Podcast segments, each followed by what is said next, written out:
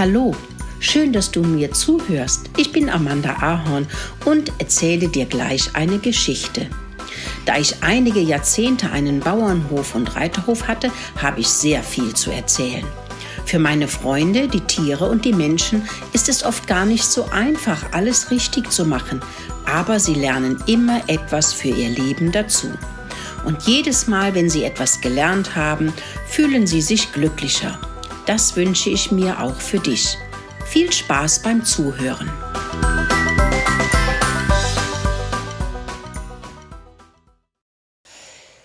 Hilfe, Hilfe, ich komme nicht mehr raus. Der Bauer Gustav hatte die Stelle der Ponys ausgemistet und somit auch die Mistkuhle geleert. Die liegt natürlich etwas tiefer, und wenn es geregnet hat, steht etwas Wasser darin. Kalle das Schwein liebte es, sich in dem Mist zu wälzen und sich abzukühlen. Außerdem schützt es ja auch die Haut vor zu viel Sonnenstrahlen.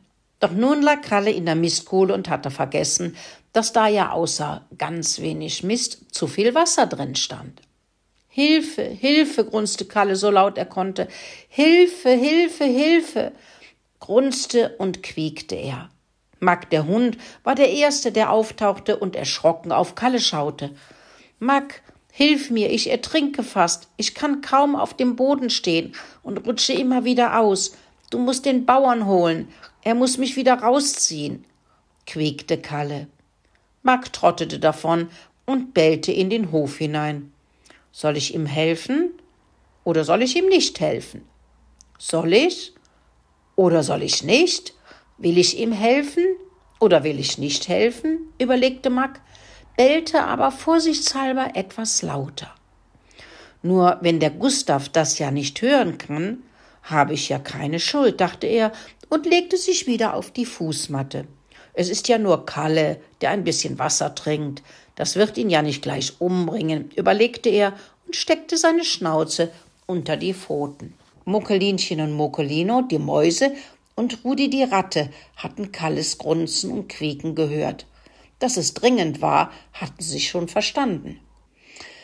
Schnell rannten sie zur Kuhle und sahen den armen Kalle verzweifelt zu, wie er immer wieder ausrutschte und sich nicht halten konnte.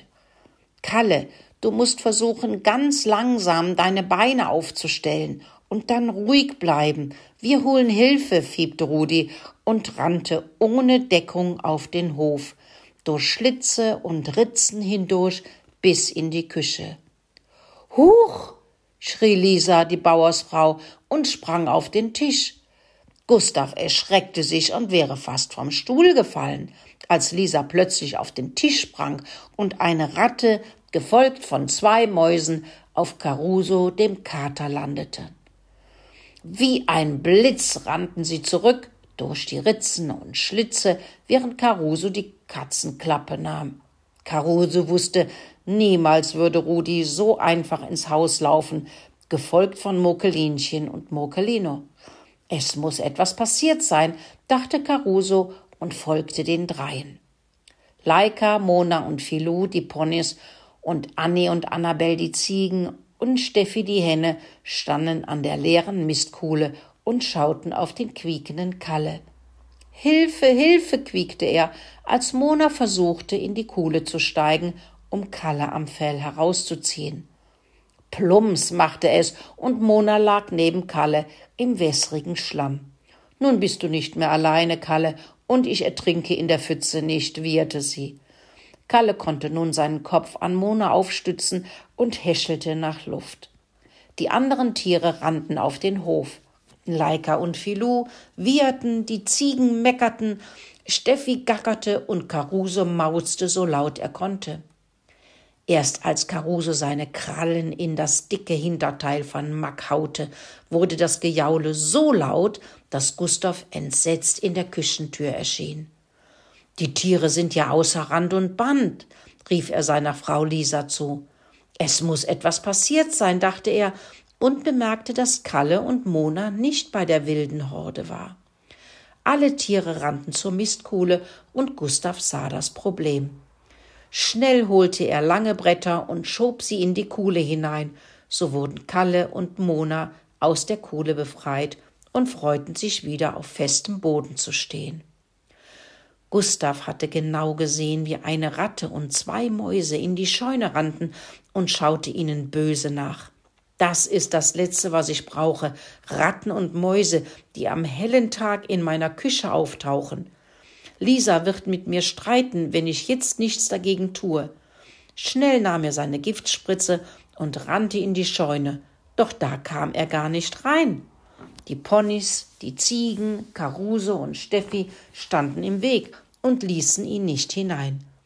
Der schmutzige Kalle stand direkt vor der Scheune und schaute Gustav böse an. Er wusste, dass man demjenigen hilft, der einem selbst geholfen hatte. Rudi und die Mäusekinder haben ihr Leben für Kalle riskiert. Sie sind ohne Schutz in die Küche gerannt, obwohl es auch anders hätte kommen können. Den Freunden zu helfen, die einem geholfen haben, ist eine gute Entscheidung. Kalles Brust schwoll an, und er machte sich ganz groß und grunzte Gustav böse an, als er die Spritze in der Hand sah. Auch Mona wirrte böse und schachte mit den Hufen. Erstaunt schaute Gustav auf die starken Tiere und rief seine Frau.